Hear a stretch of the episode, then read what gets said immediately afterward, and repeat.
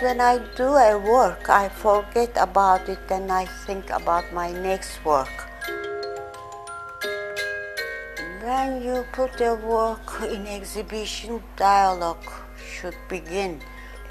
I didn't want to talk too much about my work because uh, it will cut the other people's imaginations.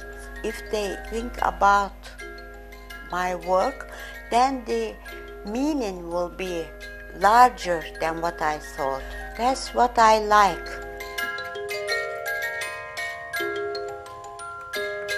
In the first years, people who came to my exhibitions, they look down upon if it is done in Turkey because they want to see exactly the copies of the other works of art they have seen in Europe or United States. My work was too much for them. So sometimes I thought I was crazy, but it didn't matter if people understood or not understood. Uh, I was following myself. I wanted to do always what I wanted to do. I always wanted to be a sculptor. Uh, then I was about 15. I registered to sculpture department and it was very exciting my first day in uh, Academy of Fine Arts and that excitement went also through the years when I was doing realistic work. Then slowly I went to installation, but doing that I was playing with the elements of uh, sculpture.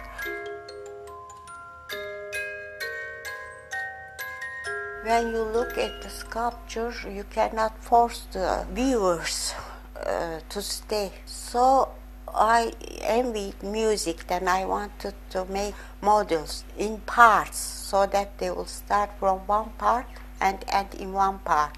And today I am doing musical work without sound. I am taking everyday used objects and using them as notes.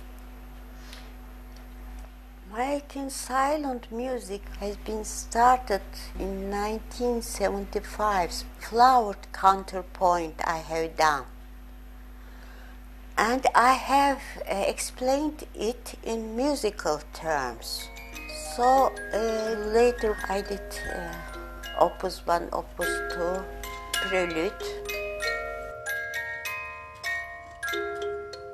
Uh, I use the pitch of the sound, what how what kind of object I will put, the sound, uh, color of the sound, what kind of what color I will put, and that excites me. And that excitement goes all through the work when I am working.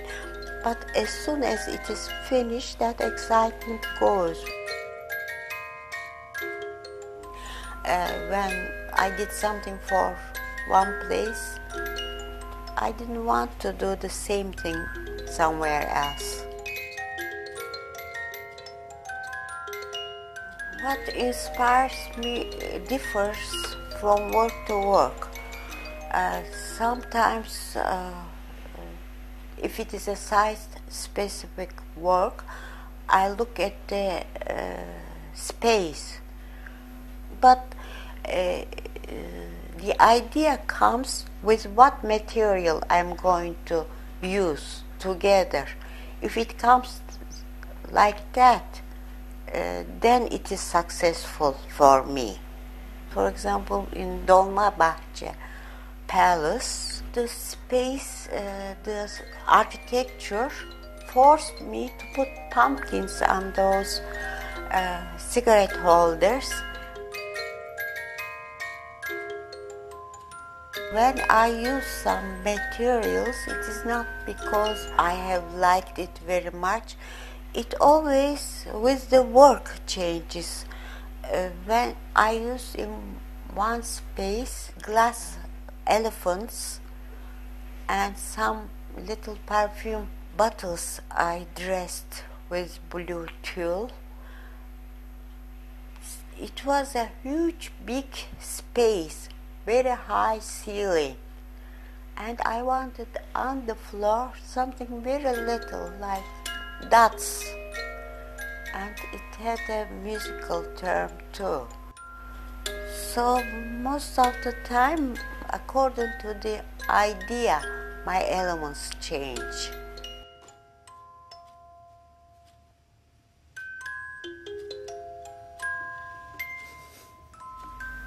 Um, past is past. What I have done in the past is uh, past time. Now what I want to do is more important for me.